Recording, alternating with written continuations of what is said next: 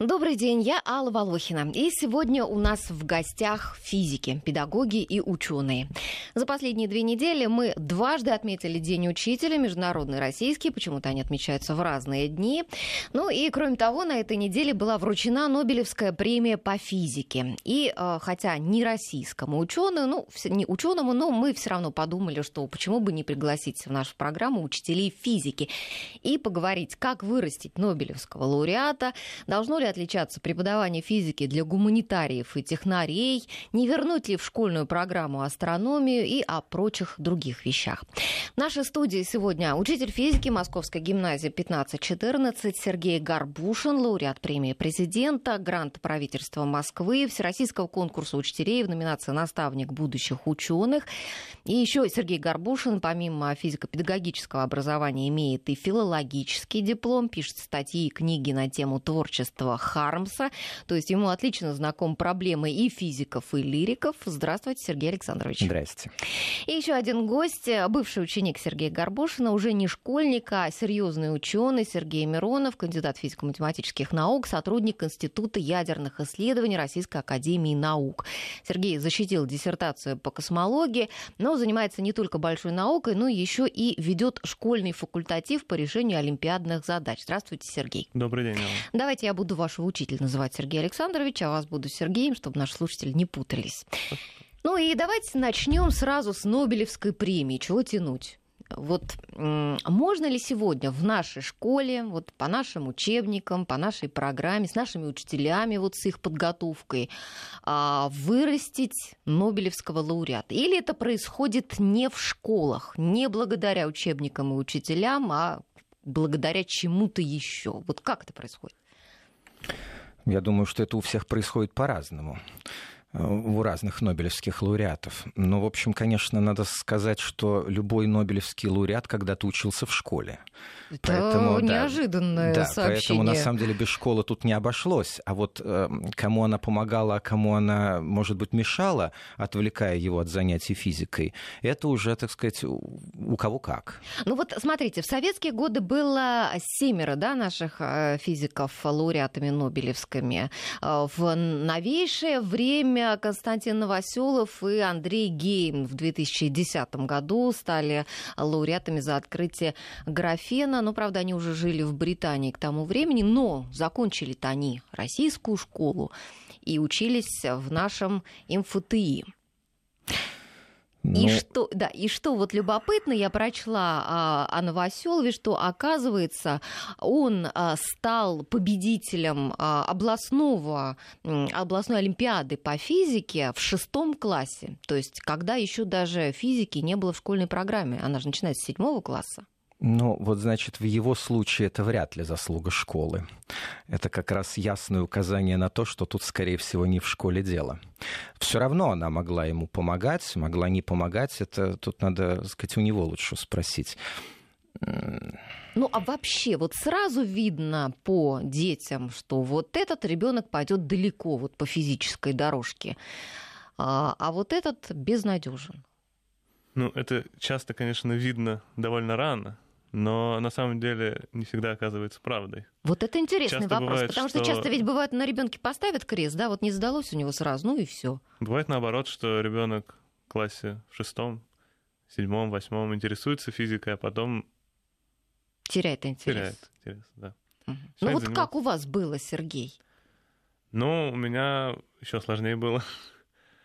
А, в классе пятом, шестом я как раз интересовался физикой, Потом мне как-то она надоела, я начал заниматься биологией, химией.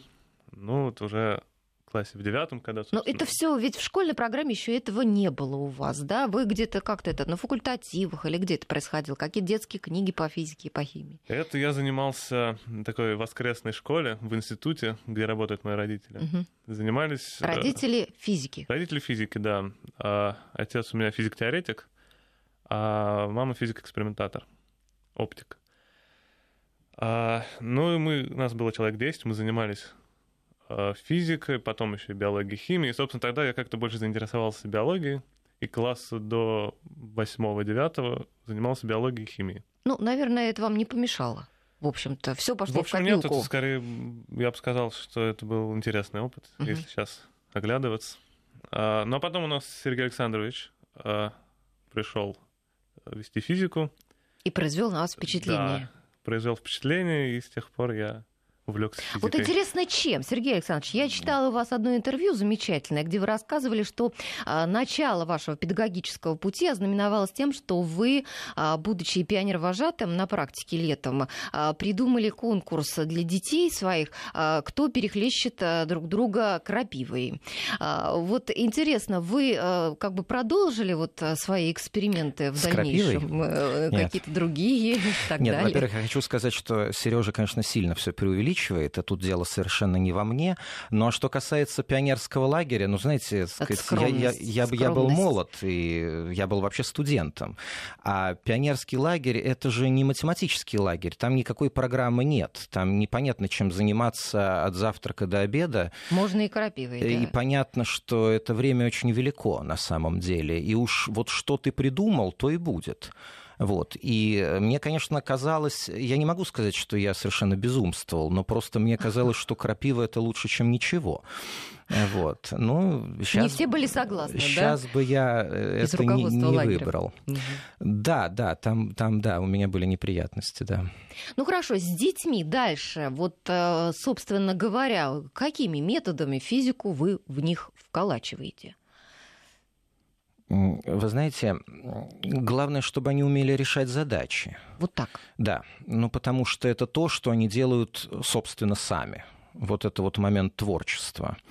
Потому что воспринять параграф, не воспринять параграф, пересказать параграф, не пересказать параграф, они должны что-то делать сами, вот сами. Ну а вот эксперименты еще же, это ведь тоже что сами? Вот что главнее вот в физике, вот в школьной задачи, эксперименты или учить законы? Что? Угу. Ну, про эксперимент, может, э, Сергей Андреевич лучше поговорит, потому что это явно вопрос не ко мне. Задача важнее.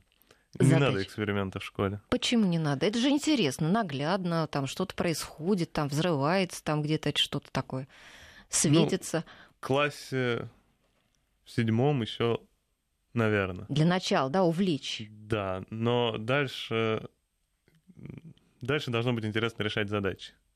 Если нет, то это обычно означает, что не физикой ребенок интересуется, а пиротехникой или чем-нибудь таким. Потому что, ну, дальше, если он интересуется физикой, ему поступать. И дальше ему надо будет уметь решать задачи. Угу. И даже экспериментальная физика предполагает решение, умение решения школьных задач. Поэтому в школе человек, который будет заниматься физикой любой, теоретической, экспериментальной, надо решать задачи. Так. Однозначно. А как вообще у нас поставлено обучение вот с решением задач в школах? Вот вы знаете о ситуации вообще, вот как говорится, вот средняя температура по больнице? Средняя не очень. Ну вот Но... приходят абит- абитуриенты, да, например, в ВУЗ. Ну, о каком ВУЗе мы сейчас говорим? Ну, вы учились Сергей где? Андреевич заканчивал физфак МГУ. Я так и догадался.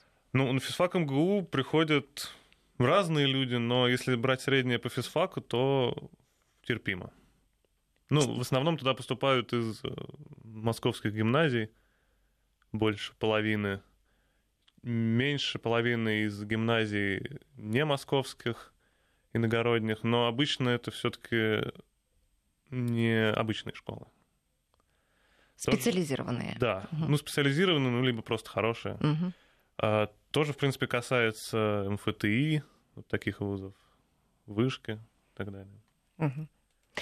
Хорошо. А, так все-таки, вот, Сергей Александрович, насчет потенциала учеников. Вот а, насколько ваш уже вот взгляд за четверть века, что вы в школе преподаете, стал таким острым, проницательным? Вот вы э, в какой момент видите, вот получится что-то здесь вот с физикой или нет?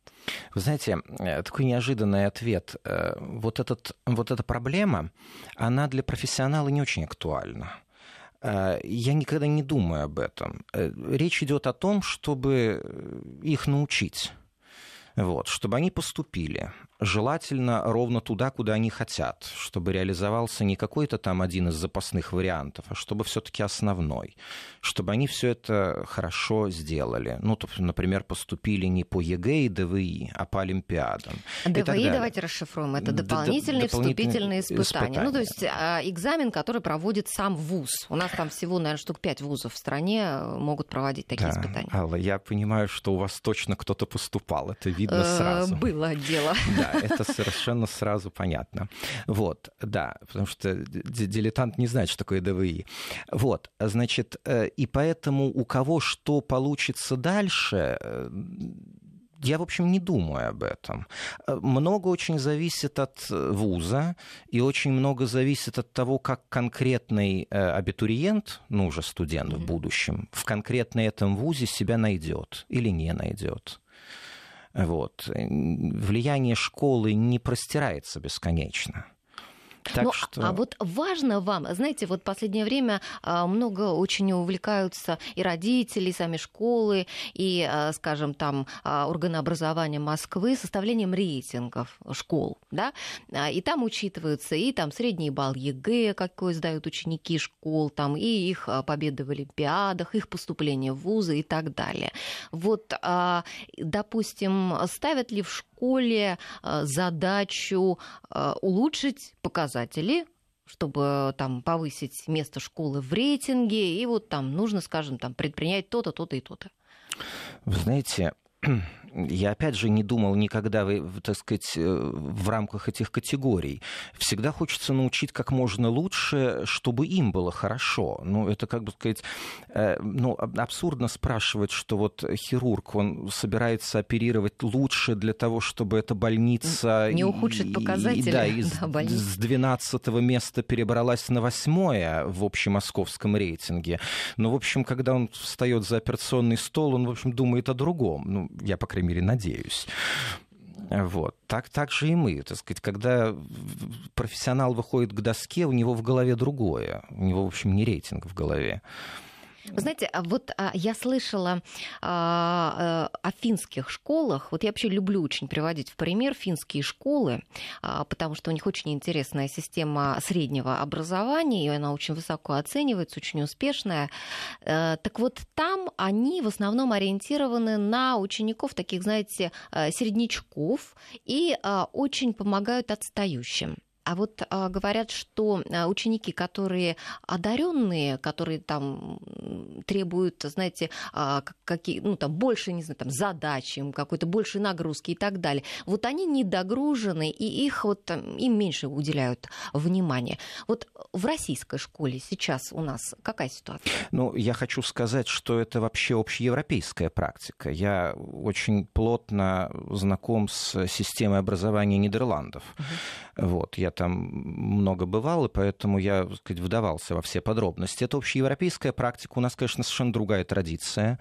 У нас другая традиция. Это не в смысле того, что не надо отстающих как-то дотягивать до уровня середнячков. Боже, сохрани.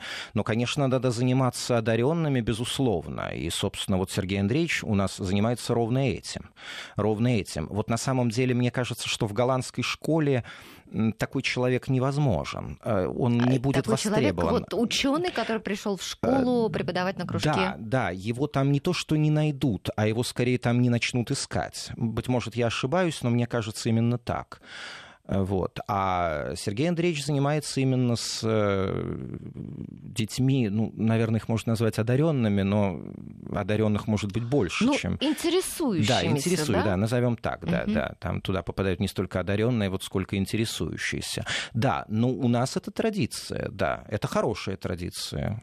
От ну, нее отказываться я не вижу смысла, безусловно во многих уже а, московских школах, таких хороших, да, есть такая традиция, чтобы ученики, которые ее заканчивают, приходили, ну, может быть, не во многих, а в некоторых, да, скажем так точнее, а, приходили и а, преподавали, что-то помогали, да, там где-то на кружках, на каких-то там, не знаю, предметах вроде матанализа там и так далее. Ну, это очень важно, конечно, потому что учителя, и так видят э, мягко говоря, очень много. Он, в общем, им уже надоел. Ну а что вот именно может дать, вот, скажем, ученый, который пришел преподавать школьникам? Вот, Сергей, вот вы э, там защитили диссертацию, а вот способны вот объяснить понятно там семиклашке что-то такое элементарное? Ну, семиклашки, я боюсь, я, конечно, способен объяснить, но не очень хорошо. А занимаюсь я, ну, с 9 до 11, больше с 10-11.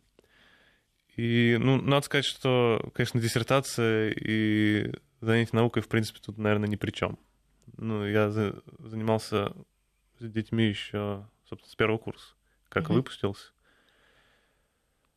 А, а вам это что дает? Ну, во-первых, просто интересно. Всегда приятно кого-то чему-то научить. А так, ну, эти дети, вот, с которыми я занимаюсь, потом поступают на физфак, физтех, приходят к нам в институт. Я с ними там могу еще заниматься. Они как бы...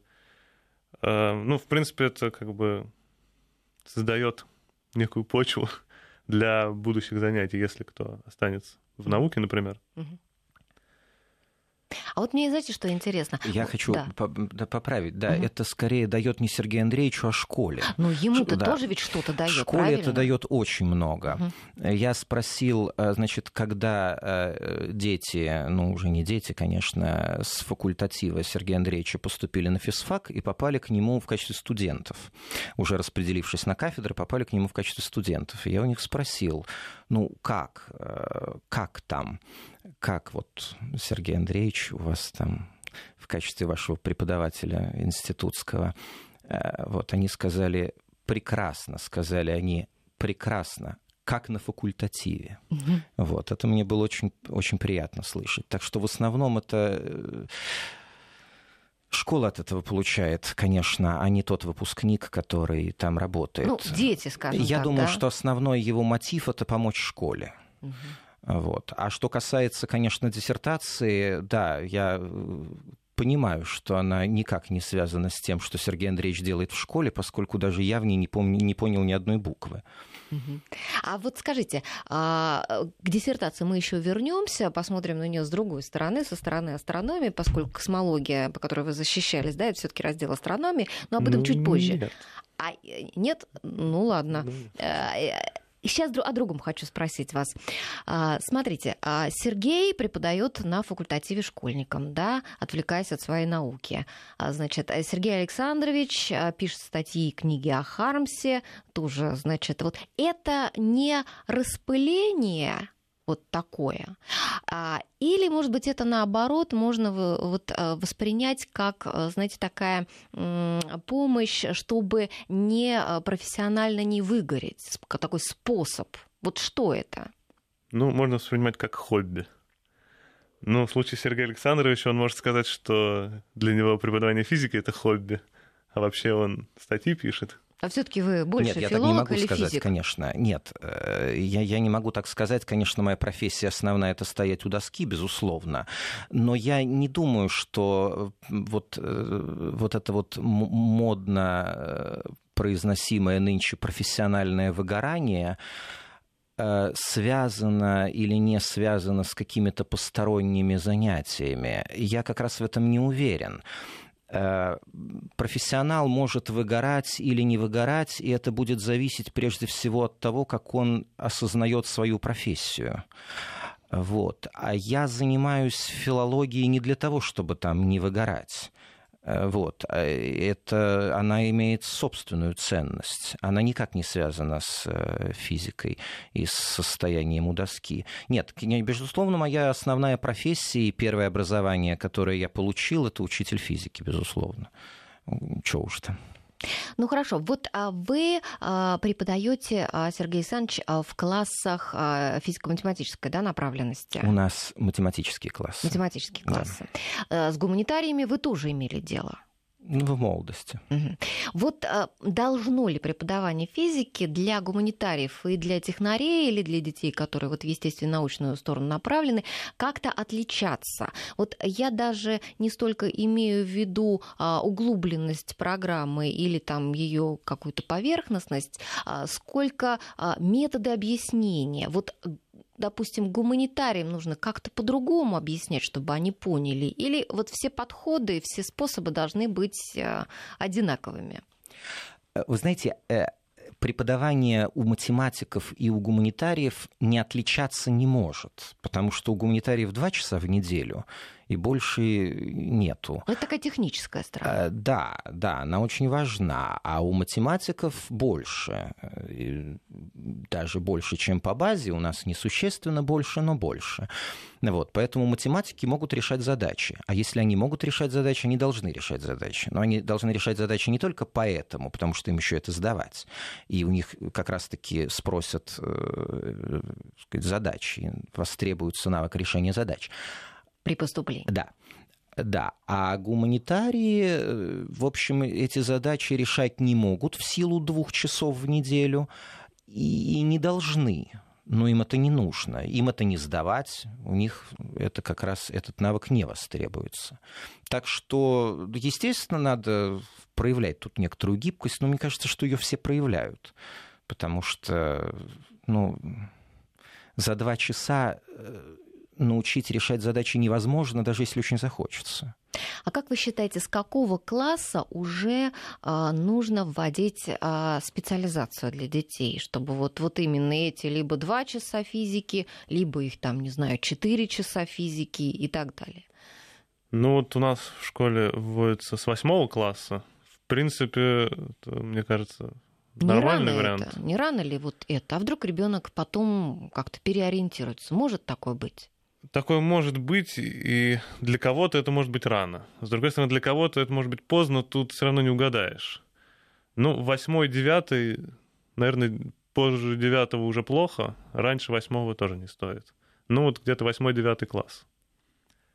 Я согласен. Ученики, которые а, физику вымучивают, вот им сложно. Вот э, как разрешаются эти проблемы? Речь вот... идет о каких учениках? Мат-классы или гуманитарных? Ну, неважно. Ну, наверное, гуманитарных. Нет, нет, ну, это важно. Важно? А Конечно. почему? У них разные проблемы. Потому что математику этот предмет сдавать, а гуманитарию нет. Хорошо, вот ему сдавать этот предмет, а он с ним мучается. Ведь бывают же математики, которые не любят физику. Что делать? Что делать, если человеку надо что-то освоить, а у него это получается плохо? Ну, например, кататься на роликах. Вот как? Вот один встает на ролике и едет, а другой не едет. Ну, а ему надо научиться. Упражнения, терпение, ну, так сказать, ему этих упражнений потребуется больше. Знаете, у родителей есть а, две полярные точки зрения. Одни считают, что надо брать репетитора. Другие говорят о том, что нечего баловать, а, должен сам а, все постигать, а, и пусть вот берет учебник, прорешивает там задачи, пусть читает там параграф и так далее, осваивает сам. Вот какой путь вы считаете более правильным? Лучше что-нибудь посередине. Ну, У меня посередине? лично есть знакомые и с одной сильно полярной стороны, и с другой, и, в общем, лучше было так не делать. Если совсем уже есть проблема, конечно, надо взять репетитора. А как понять, вот совсем проблема или не совсем? Ну, для начала поговорить с учителем. Мгм. Э, То есть, в общем, родитель в этой ситуации как раз норовит поговорить со мной, так сказать, в соответствии с советом Сергея Андреевича. Значит, э, вопрос, да, вопрос о репетиторе, он такой тонкий вопрос. Знаете, я Ну- вс- всегда говорю, что репетитор должен быть очень неудачным, чтобы это было во вред. Вот. Давайте разовьем тему репетиторства и прочие темы после выпуска новостей. Сейчас прервемся. Прекрасно. с Аллой Волохиной. Итак, я напоминаю, сегодня у нас в студии э, учитель физики школы номер 1514 Сергей Горбушин и его бывший ученик, кандидат физико-математических наук, сотрудник Института ядерных исследований Российской Академии Наук Сергей Миронов. И говорим мы и о преподавании физики в школе, и о профессии э, учителя физики, и немножко о профессии ученого физика пытаемся захватить. А, ну и, в общем, о проблемах вокруг этого и разных вопросах. И я приглашаю наших слушателей тоже подключаться к нашей беседе. Если у вас есть какие-нибудь вопросы, звоните, пожалуйста, нам по телефону 232-1559, код Москвы 495. Можете присылать нам сообщения, кому удобно, по, а, на смс-портал номер 5533, первым словом пишите «Вести». Можно также пользоваться WhatsApp. Наш номер 903 170 63 63. Ну, до новостей мы а, затронули тему репетиторства, вот если проблема у школьника с постижением а, школьной программы физики, как тут вот э, э, догонять класс, э, нанимать ли репетитора или самому пытаться как-то зарыться в учебники. Сергей Александрович начал говорить о том, какой должен быть репетитор. Продолжим мысль. Да, значит, репетитор, конечно, полезен хотя бы тем, что он то же самое расскажет какими-то своими словами, не так, как учитель, кроме того, он это расскажет еще раз, что всегда полезно. Вот. Поэтому я говорил о том, что репетитор, конечно, должен быть каким-то очень неудачным, чтобы это было во вред. А, Значит, например, студенты. Вот чему прекрасные репетиторы. Годятся. Да, да, это самые лучшие репетиторы, по моим наблюдениям. Вот. А, значит, дело не в том, полезен он или вреден, а дело в том, необходим он или не необходим. Вот э, иногда необходим. Ну, как вот правило, часто трудно, да, а да, это самим определить. Кто-то пытается перестраховаться. Надо поговорить, да? на, надо поговорить с учителем, вот. Но тут есть одна проблема, о которой все равно мне хотелось бы сказать непременно. Э, конечно, в идеале у школы должна быть чистая совесть, что школа сделала все, что могла. Вот. Даже если репетитор все равно необходим, и он все равно потребовался, и ученик с репетитором позанимался, и ради бога, э, это сверх, это не вместо. Даже когда это есть, это должно быть сверх, а не вместо. Вот. Все-таки, конечно, хорошо, если учит школа. Вот. Ну, иногда бывает этого недостаточно. Например, он, так сказать, э, четверть или там полугодие болел. Все бывает. Ну или, может быть, у учителя такая манера объяснения, что вот конкретно это уже, этому ребенку Ну непонятно. вот это уже не очень хорошо. Ну нехорошо. Вот. Другое что дело, делать? что Бывает. если он, так сказать, долго отсутствовал, ну, конечно, дело кончится репетитором. Ну, конечно, ничего катастрофического в этом нет. Вот. Но все-таки лучше, если школа. Ну, лучше. Кто ж спорит-то, что не лучше? А, это да, и с этим я согласна. А давайте вот, знаете, еще а, поговорим о предмете, который тоже физики раньше преподавали, этот предмет астрономия. Сейчас вдруг возник опять вопрос об астрономии. В 94, вот в мое время еще преподавали астрономию. Я, правда, мало вот и по физике, и по астрономии не очень понимала. Учителя, правда, очень любил наш прекрасный учитель Алексей Родионович. Но а в 1994 году астрономию убрали из школьной программы. Так вот, правильно ли это сделали? Вот в ЦИОМ в 2011 году провел опрос, и оказалось, что 33% а, россиян уверены, что Солнце вращается вокруг Земли.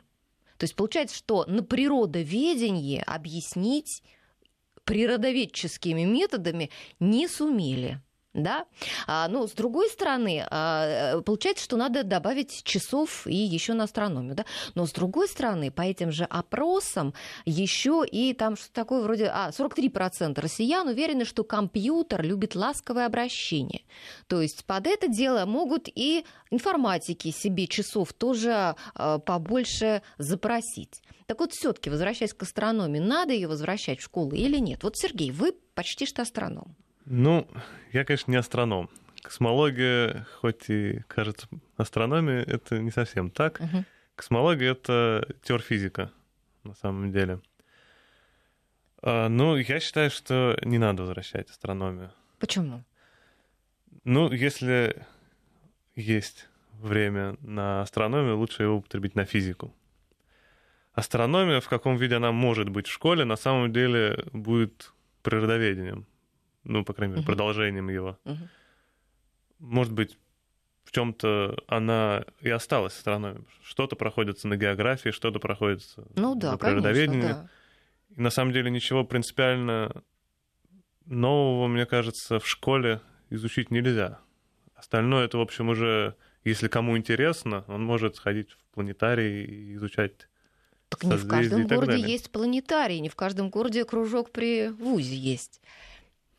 Книжки, да? Значит, сейчас есть интернет, поэтому... Тоже верно. Да. То есть проблем нет. Вы тоже Нет, против, я, да? Безусловно, безусловно. Во-первых, мне кажется совершенно э, очевидным аргумент, что если есть часы, то их надо отдать на физику, чтобы, может быть, э, классы, которые не решали задачи, потому что у них не было на это времени? Третий раз мы к задачам Теперь, да, возвращаемся. теперь могут решать Мгм. задачи. Вы поймите, это самый главный момент. Это, э, это ремесло. Они им либо владеют, либо нет. Вот владение ремеслом — это не способность пересказать параграф, это способность решить задачу. Это вопрос о ремесле. За предметом должно стоять какое-то ремесло.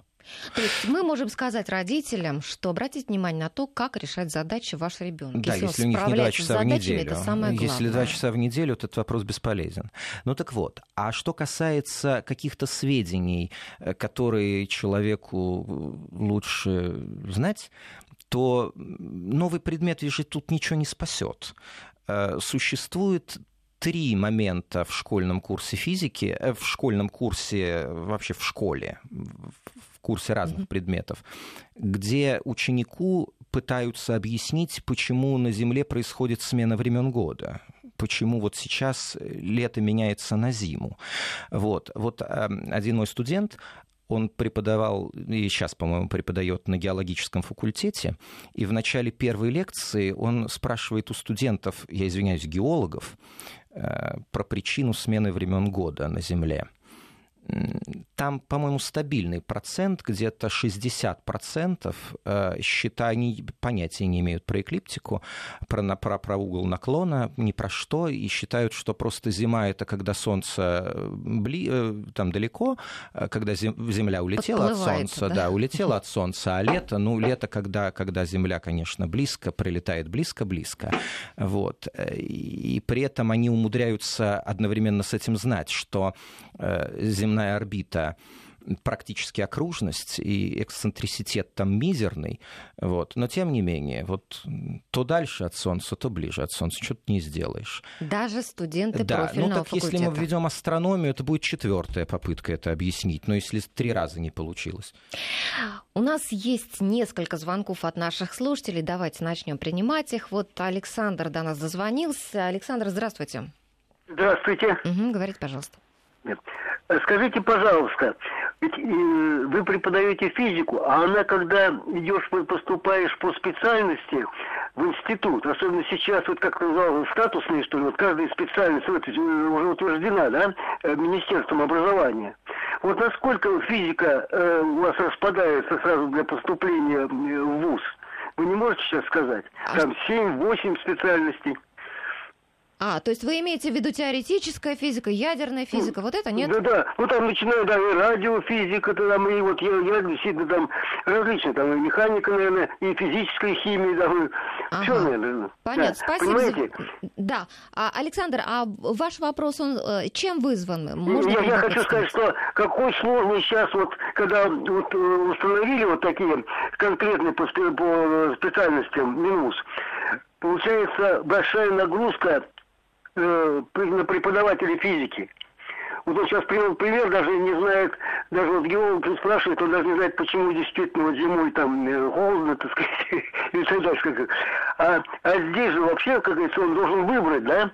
А до- достаточно сильно отличается все-таки предмет. И сколько получается этих предметов? Вот даже по тем сейчас вот то, что уже сделано, вот эти вот статусные вот эти вот Ага, каждую ну специальность. попытаемся ответить, да, Александр, насколько мы поняли ваш вопрос, так сдают же все физику, ЕГЭ Да, или вы там... знаете, этот, этой проблемы это нет, потому что, конечно, это специализация внутри вуза. Вот. Э, Абитуриент, который школьник, должен знать, сдать просто физику. Конечно, а там, наверное, в курсе Вот. на третьем Да, уже он идут должен кафедры либо Олимпиаду выиграть, либо ЕГЭ хорошо написать, а там просто физика. А дальше уже специализация — это внутривузовский вопрос. Конечно, кафедры должно быть много, потому что должен быть выбор у людей, в какую сторону им специализироваться. Чем больше там, тем лучше. Многие сейчас даже студенты берут, а, например, предметы по выбору, имеют возможность даже в других вузах брать и на других факультетах. Это очень интересно, расширяет вообще возможности студентов. Но я надеюсь, что мы э, примерно ответили. Александр спрашивал, сколько специализаций в штуках можете сказать? Ядерная физика, теоретическая и так далее. Ну, примерно, порядок цифр какой? Сто. Сто. Ну, по порядку, скорее, да. Ну, если ага. говорить о специальностях, например, по которым можно защитить кандидатскую диссертацию. Выбрать есть из чего. Прекрасно. Ну, это, наверное, не 100, но порядка такого, да. Ага. Э, Сергей у нас на связи. Сергей, здравствуйте. Вы знаете, а, полторы минуты у нас до новостей, поэтому, пожалуйста, вопрос свой сформулируйте. Да. Угу. Здравствуйте. Угу. Первый вопрос у меня такой. Сейчас основной упор был сделан, я так понял, в передаче на репетиторство, но я хотел бы поднять вопрос о том, что, может быть, э, систему образования надо построить так, чтобы научить э, школьника самостоятельно осваивать э, любые знания, поскольку сейчас никому не секрет, что любые знания сейчас устаревают в течение двух-трех лет.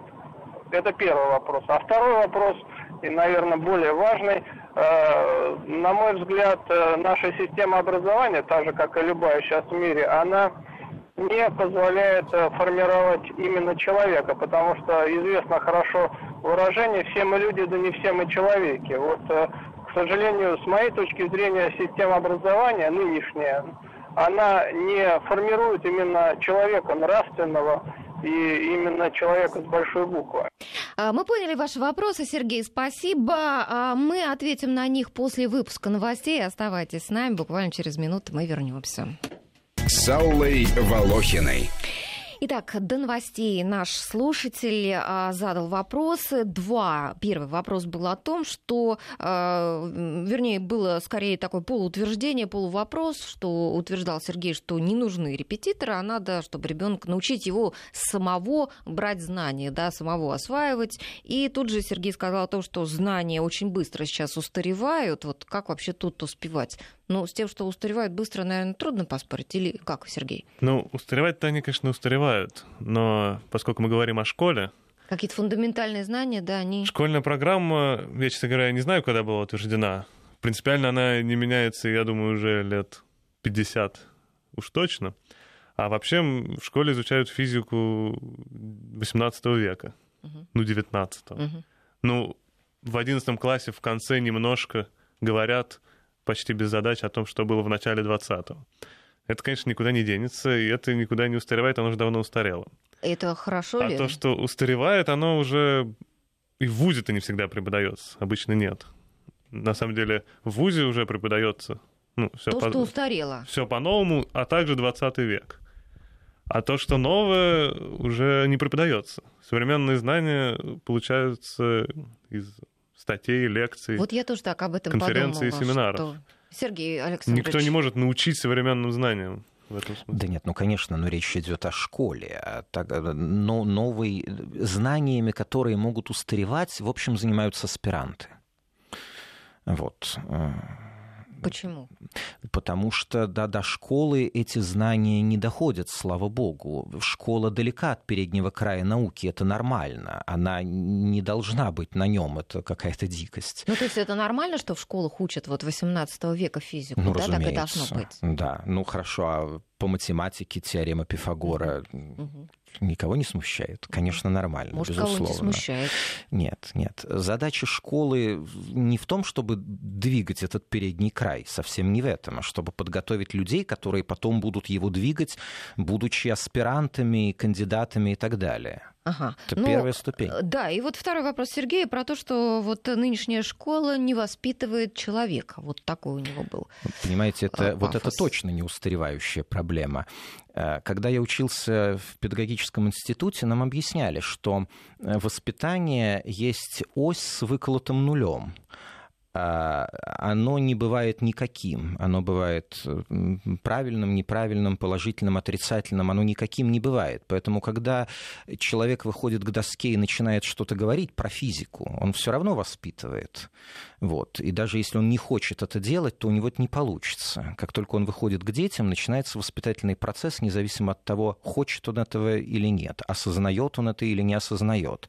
Поэтому э, вопрос формирования там, личности, какие-то воспитательные задачи, они неотъемлемые, неотъемлемая часть профессии.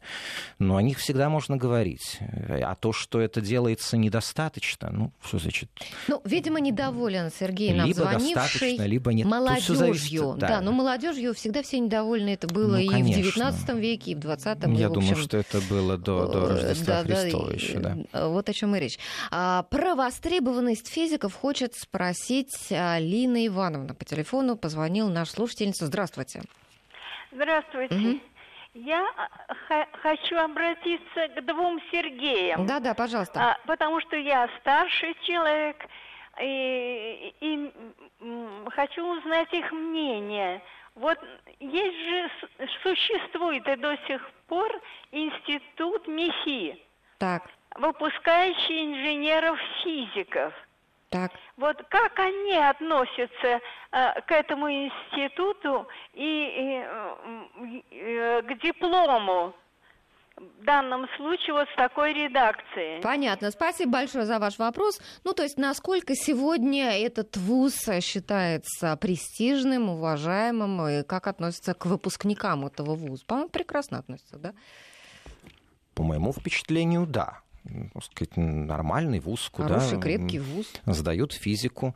Даже в Вот, рейтинге он там в мировые да, ну, вошел на наши каком-то там месте. Туда поступают не очень много. У нас, в общем, крен больше в МГУ, но поступают тоже, и, в общем, никаких жалоб не было. Вот. Что касается среднего балла, который туда достаточен, он, по-моему, весьма высок. Ну, это зависит от специальности, конечно. Ну, классический вуз с классическим Да, физическим да, образованием. да, Хороший, да. превосходный вуз. Если внук поступает, Лина Ивановна, то и прекрасно. А, Елена из Питера у нас на связи. Здравствуйте, говорите, пожалуйста. Здравствуйте. Мгм. У меня вот какой вопрос. Мы сейчас говорили об образовании школьном. Ну, понятно, что если ребенку нравится физика, он уже действительно готовится к ЕГЭ по физике, там, неважно, с репетитором, без репетитора, но это он уже хочет. Мне интересно было бы э, узнать уже больше о вузовском образовании. Вот э, человек, получивший образование физика, он чем занимается во взрослой жизни? Какие это профессии? Отличный А, наш- вопрос. Да, отличный, Елена. Вы Ага. Понимаете, это, это, мне кажется, самое интересное. Вот, С вами к сожалению, согласна. Большая часть, перед... большая часть передачи была потрачена, так скажем, на школьные организационные моменты. Но тут именно, вы же говорите, найди себя, это профессия. Давайте мы начнем отвечать на ваш вопрос. Действительно, уже время у нас идет к концу, хочется много узнать. Э, Физики, какие специализации, э, какие профессии? Дальше что? Вот закончил человек вуз. Ну, во-первых, есть очевидная профессия ученый. Так, отметаем сразу, всем понятно. Отметаем Ученый сразу, и да, учитель. таких Помимо мало. того, Да, помимо того, э, во многом, ну, во-первых, конечно, человек с образованием физика из хорошего вуза может пойти куда угодно. Начнем с этого. Он может заниматься экономикой, программированием, и, Но- и так оно и происходит. будет конкурировать с теми, кто занимался программированием Абсолютно и экономикой э, в течение вот всех э, лет Абсолютно на обучения. уровне. Вы потому так- что, ну, по крайней мере, я говорю про Мгм, физфак, мгм. физтех и так далее, такого уровня вуза. Там и программирование вполне на уровне, и экономика там преподается в небольшом количестве, но реально то, что нужно, это математика, которая там вполне хорошая. Ну, а вот так, чтобы прям вот с физикой, это только ученый.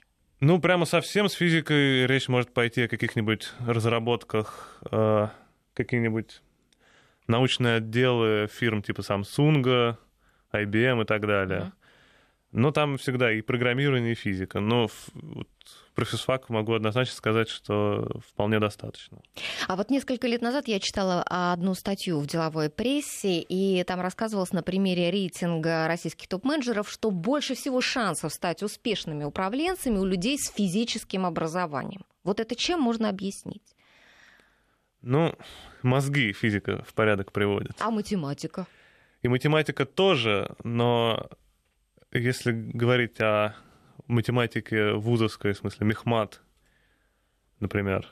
Или матфак. Или матфак. Высшая школа. Ну, матфак я в каком-то смысле отнес бы даже, может быть, к физике, потому что там во многом преподают физики.